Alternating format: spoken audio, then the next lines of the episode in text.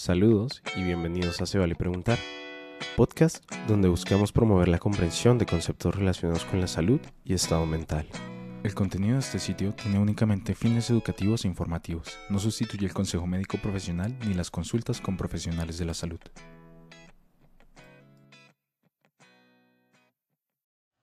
¿Qué tal a todos nuestros oyentes de nuestro podcast Se Vale Preguntar? Bienvenidos a un nuevo episodio. Agradecemos a todos nuestros oyentes de todos los comentarios que nos hicieron de nuestro último capítulo. Y siguiendo con este capítulo acerca del consumo de sustancias, queremos traer un tema tan relevante que es la legalización de la marihuana slash cannabis, que es un tema que se habla mucho, pero que no necesariamente conocemos los datos relevantes y por qué es importante hablar del tema. El día de hoy le tenemos el placer de contar con la compañía del doctor Pablo Zuleta, cual es el psiquiatra de la Universidad Javeriana, realizó unos estudios en filosofía en la Universidad Nacional de Colombia y lleva más de 15 años dedicado a su trabajo en adicciones y farmacodependencia. Él fue coordinador de la estrategia CAMAT en Bogotá, el cual eh, se, cerró ese, ese, periodo en junio del 2016. Actualmente es profesor de cátedra, cátedra de la Facultad de Medicina de la Universidad de los Andes y es director del área de consumo de drogas del Centro de Estudios sobre Seguridad y Drogas CECED de la Universidad de los Andes. Un placer contar con el día de hoy con usted, doctor. Muchas gracias por la invitación, Nacho. Hay, hay muchos temas alrededor del, asunto. No sé si pasamos a, la, a, la, noción de las preguntas, pero antes, digamos, pensar en la audiencia. Es como, este tema es un tema que hasta ahora se está desarrollando por más sensación de avance que tengamos en el mundo todavía hay muchos vacíos de conocimiento y en ese sentido tenemos que avanzar eh, de forma general en cada uno de los puntos que, que posiblemente vayamos a tocar. Hay un, un, estado del arte que es el que de alguna manera uno trata de transmitir, pero también tienen que siempre tener en cuenta que hay mucho por, por desarrollar en todo este campo. Tomando en cuenta eso, consideramos que es importante definir primero qué es la marihuana y si la marihuana es lo mismo del cannabis o, cuando las personas hablan de este proceso legalizar, estamos hablando de la misma sustancia o cómo lo pondríamos de manera sencilla para nuestros oyentes. En, general la palabra cannabis se refiere a la planta y de la planta eh, hay unos tipos de flores y dentro de esos tipos de flores hay uno que se llama el tipo de la, la flor hembra del cannabis que es la que después de un proceso bastante simple se seca y se fuma y eso es lo que se conoce como marihuana. La marihuana es la flor hembra de cannabis preferencialmente porque la, flor macho no es agradable de, usarla, genera un, tipo de, de desagrado en términos de su experiencia como tal. Lo mismo algunas flores hemafroditas que existen en el cannabis, siendo una planta que tiene esa característica, tiene la posibilidad de ser hermafrodita por distintos tipos aspectos. Y es la flor hembra la que principalmente se fuma. En algunos casos he pensado que es la, son las hojas, no, las hojas no se fuman, las hojas tienen una gran cantidad de clorofila Dentro de la flor hay pequeñas hojas que tienen una gran cantidad de clorofila y pueden estar asociadas a distintos tipos de efectos secundarios desagradables asociados a la búsqueda de la embriaguez como tal. Pero en resumen es eso. Ahora, cuando, cuando uno eh, entiende el término cannabis eh, como la noción de la planta, hay que entender que esa noción de la planta tiene muchos otros usos diferentes al que conocemos con la búsqueda de la embriaguez y de las mismas nociones de la flor principalmente es donde surgen todos los componentes de potenciales medicinales, que de hecho hay unos que han tenido ya efectos de carácter medicinal. Entonces hay una complejidad alrededor de lo que implica que la, noción propia del cannabis tiene distintos tipos de usos, además de esos dos que hemos hablado, que son los que más se conocen, también hay que entender que hay opciones para sacar telas, fibras, papel, cabullas, eh, una gran cantidad de usos, al igual que aceites y otro tipo de alimentos potencialmente nutricionales que no han sido nunca de uso habitual en el país y en general en la región, pero podrían llegar a encontrarse algún tipo de usos que en otros lugares se ha desarrollado. Entonces, la noción de todo lo que implica el cannabis es toda la configuración de la planta más todos los elementos generales de los cuales estamos hablando y la marihuana como tal se refiere al uso fumado con el objetivo de embriagarse, eso que llaman el uso adulto del cannabis, la gente quiere embriagarse, o sea, tener lo que popularmente conocemos en Colombia como una traba, eso es lo que se busca y ahí está la noción de la marihuana. Esa palabra marihuana es propia de los mexicanos, que fueron los primeros que le dan ese nombre al uso fumado. En otros países se ha utilizado otros apelativos que siguen teniendo uso habitual incluso en español, como ganja, e incluso en, que es digamos tan antiguo, no, perdón, más antiguo que el uso de la palabra marihuana que solamente aparece muy posterior al, digamos, al descubrimiento de América, en el desarrollo del siglo XVIII, posiblemente con algunos antecedentes en el siglo XVII, es cuando aparece ese uso fumado en México y de ahí el término marihuana. Ya teniendo un poco más claros estos conceptos, ¿usted pensaría que queremos utilizar los dos términos de una manera junta al, momento de, de, decir cómo tenemos que legalizarla o tal vez decir legalizar el cannabis con ya un, algo mucho más amplio tomando en cuenta los beneficios, pero también los, todos los usos que conlleva decir la palabra cannabis. Ahí hay un tema que, que, tiene que ver con todo el contexto de los términos legales sobre lo que se ha denominado un cultivo ilegal. Ese cultivo ilegal de alguna manera ha persistido en el país, no siendo autóctono en el país, siendo completamente importado, a través del tiempo que le podemos hacer un rastreo muy claro desde la década de los 60 y recomiendo muchísimo el libro de Lina Brito, Marihuana Boom, está traducido. Es, eh, traducido está en editorial Planeta y se consigue en la mayoría de las librerías, también está en inglés. En ese libro ella explica claramente cuándo aparece de alguna manera un desarrollo importante y es con una estructura agrícola y desarrollo tecnológico para producir marihuana completamente dentro de un proceso ilegal. Entonces, todo el proceso del cultivo hasta el consumo marcado por la ilegalidad, nosotros hemos tenido como fracciones de legalización a toda esa economía. Y uno, el primero que aparece como una fracción de legalización es la dosis personal, con todas las dificultades que implica la noción de entendimiento que no es punible el usar marihuana o cualquier otro tipo de drogas, como en este caso vamos a seguir hablando de marihuana. Y de ahí después tenemos una ley que permite una siembra de nuevo, una primera siembra para, legalizar, para hacer legales esos cultivos con el objetivo medicinal. Y los cultivos anteriores que existían nunca han tenido la noción de llegar a tener una legalización, sino todos los cultivos al pasar esas, digamos, esa industria, al permitir el cultivo, legalizó los cultivos, más no legalizó su uso como flor pero usted sí la puede usar legalmente por su consumo eh, dentro del libre desarrollo de la personalidad. Entonces queda un bache importante con una gran cantidad de producción legal, con una expectativa de la salida al mercado medicinal y la salida al mercado medicinal básicamente lo que va a esperar es que en Colombia tengan aceites o otro tipo de preparaciones que no sean nunca la flor en sí misma para fumar, así en en otros países exista la posibilidad de usar la flor como medicina, en este país no, entonces tenemos todo este elemento de noción de legalidad de unos parámetros y de la legalidad de otros. Ahora, muchos de los anteriores cultivadores ilegales sacaron licencias y tienen hoy en día cultivos legales, pero no alimentan la industria medicinal por cierto tipo de cuellos de botella técnicos o de alguna manera eh, equivocados para mí en algunos temas, en otros acertados y un mal desarrollo de la industria, pero estos cultivos como tales en muchos de los casos no han perdido el mercado ilegal como tal del uso. Entonces todo ese contexto se ha venido usando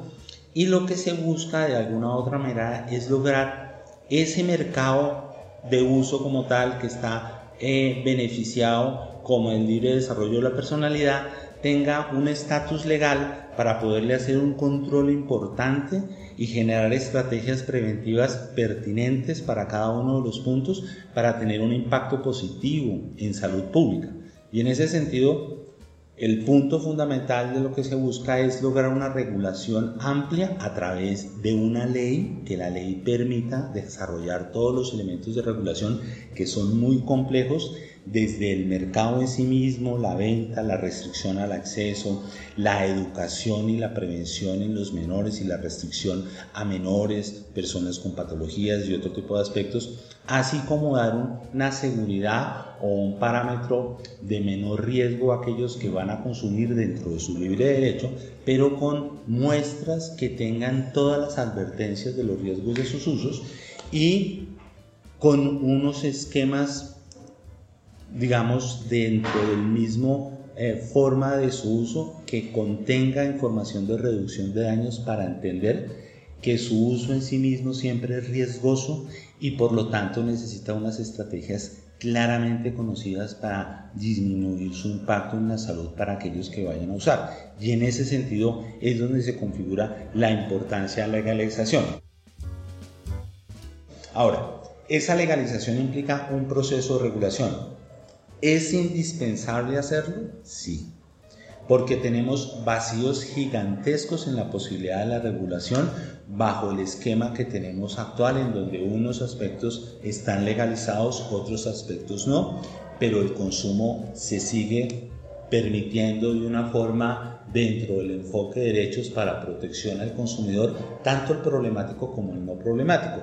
Y esos no tienen unas estrategias adecuadas y pertinentes sobre la base del estado del arte para prevenir los riesgos asociados a sus usos. Vamos a traer unos datos relevantes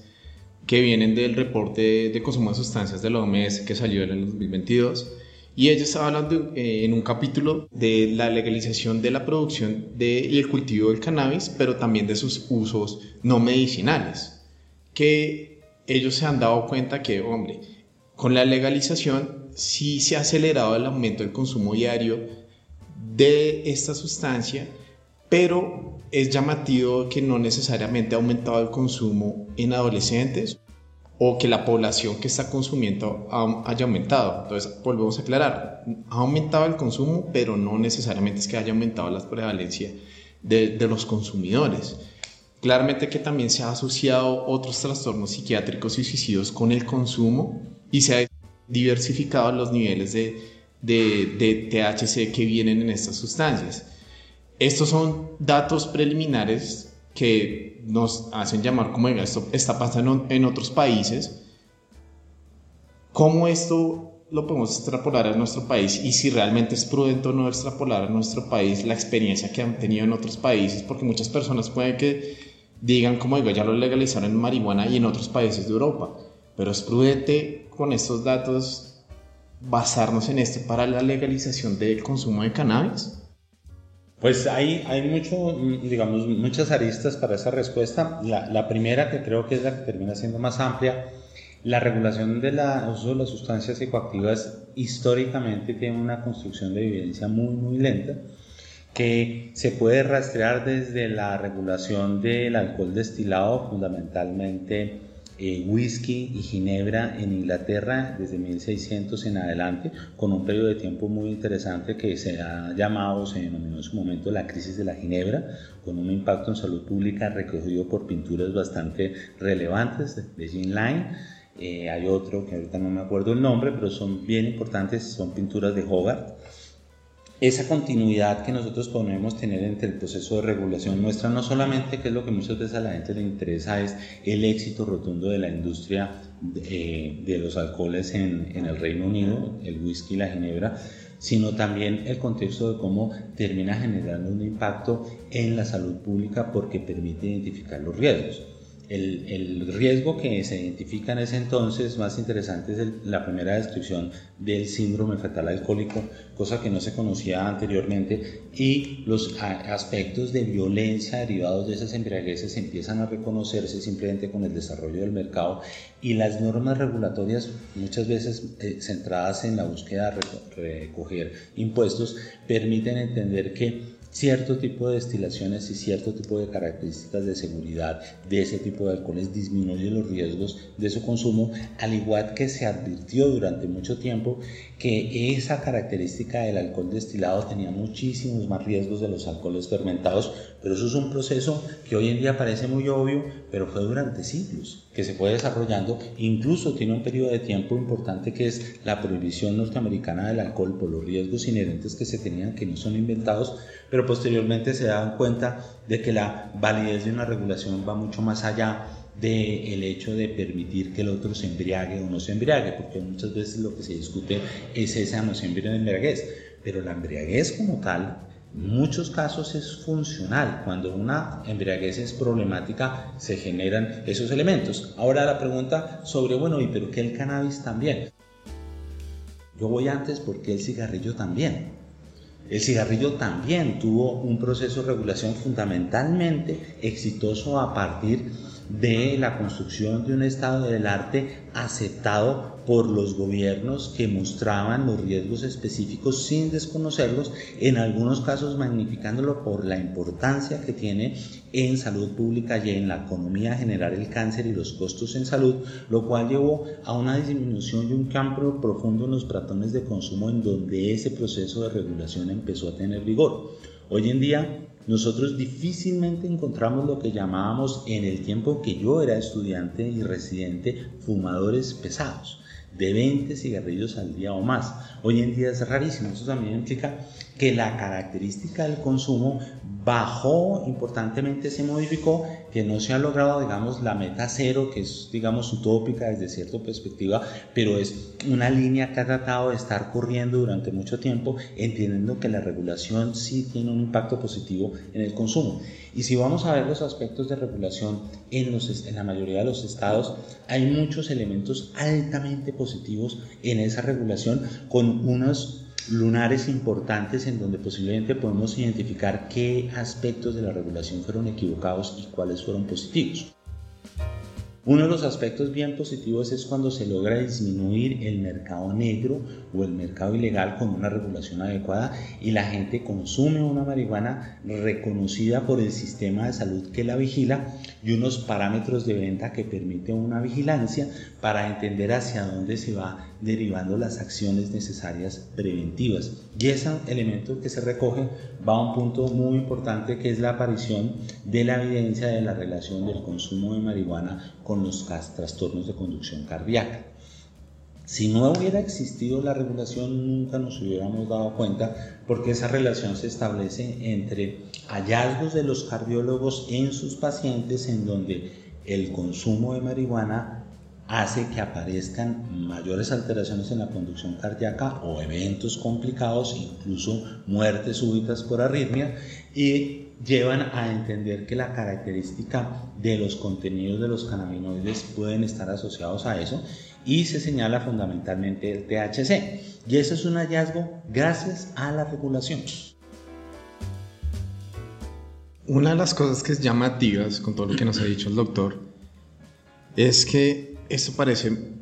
la noción que nos da es que esto es una medida principalmente más de salud pública, sin descartar otras nociones que, que tienen desde el libre desarrollo de la personalidad, nociones políticas, culturales, pero pareciera que esto se estuviera dejando como detrás la importancia de la salud pública para tomar esta decisión. ¿Usted siente que estamos preparados como país para, para iniciar este proceso o qué, qué cosas nos puede estar faltando para integrar como estas nociones tomando en cuenta que realmente son recomendaciones que vienen directamente de la OMS y como usted bien lo dice, estas son cuestiones de regulaciones que vienen desde mucho antes, pero que tienen una relevancia a nivel de salud pública, pero tal vez se está dejando como por detrás del telar y son otros grupos que están hablando más de esto y se está dejando como muy detrás la visión que tienen los médicos que trabajamos con, con con estos pacientes. Bueno, en, parte de una cosa es que el, discurso, la narrativa que ha sido predominante en, la política pública y digamos en, en, los actores que están generando esa política pública, sí son aquellos que van en defensa de ese consumidor y de ese libro de desarrollo de la personalidad por una razón, eh, digamos, eh, de carácter político, pero es importante señalarlo, que es que no hay todavía claridad en muchos de los niveles institucionales eh, respecto al derecho al uso de la marihuana en espacios, digamos, permitidos, que tiene la dificultad que al no estar regulado la noción de la permisividad queda completamente abierta a la interpretación de quien tiene un poder o una gobernanza sin una reglamentación clara. Pero esa defensa eh, de alguna manera se trata de resolver dentro de una modificación de un acto legislativo eh, a través de un acto legislativo para modificar un artículo de constitución en donde ese artículo generó la confusión, pero así haber generado la confusión hoy en día es permitido y es un derecho, digamos, es una cosa por lo cual uno no debería estar abogando en términos regulatorios porque ya existe.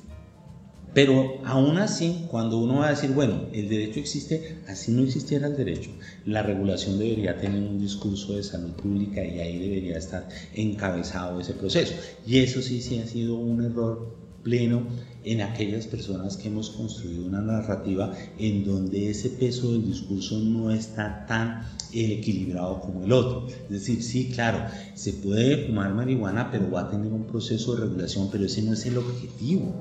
El, objetivo es que tenga menor impacto en salud pública porque esa es la razón de la regulación en términos sanitarios en general. Y eso permite que los consumidores tengan sus espacios seguros de consumo en la medida en que la regulación sea con un objeto preventivo. Y también nos permite tener indicadores claros en la medida en que los, los datos de consumo sean veraces y ciertos pues nos va a permitir tener indicadores precisos y poder enfocar las acciones preventivas, las de regulación de daños, los tratamientos pertinentes, modificar los esquemas que existen a través de observaciones claramente dentro del marco de la legalidad y que nos puede llevar a un muy buen éxito en términos de disminuir el impacto de salud pública, como eh, fue históricamente y ha seguido siendo la regulación del tabaco, principalmente en términos de la disminución del consumo y la disminución del impacto general.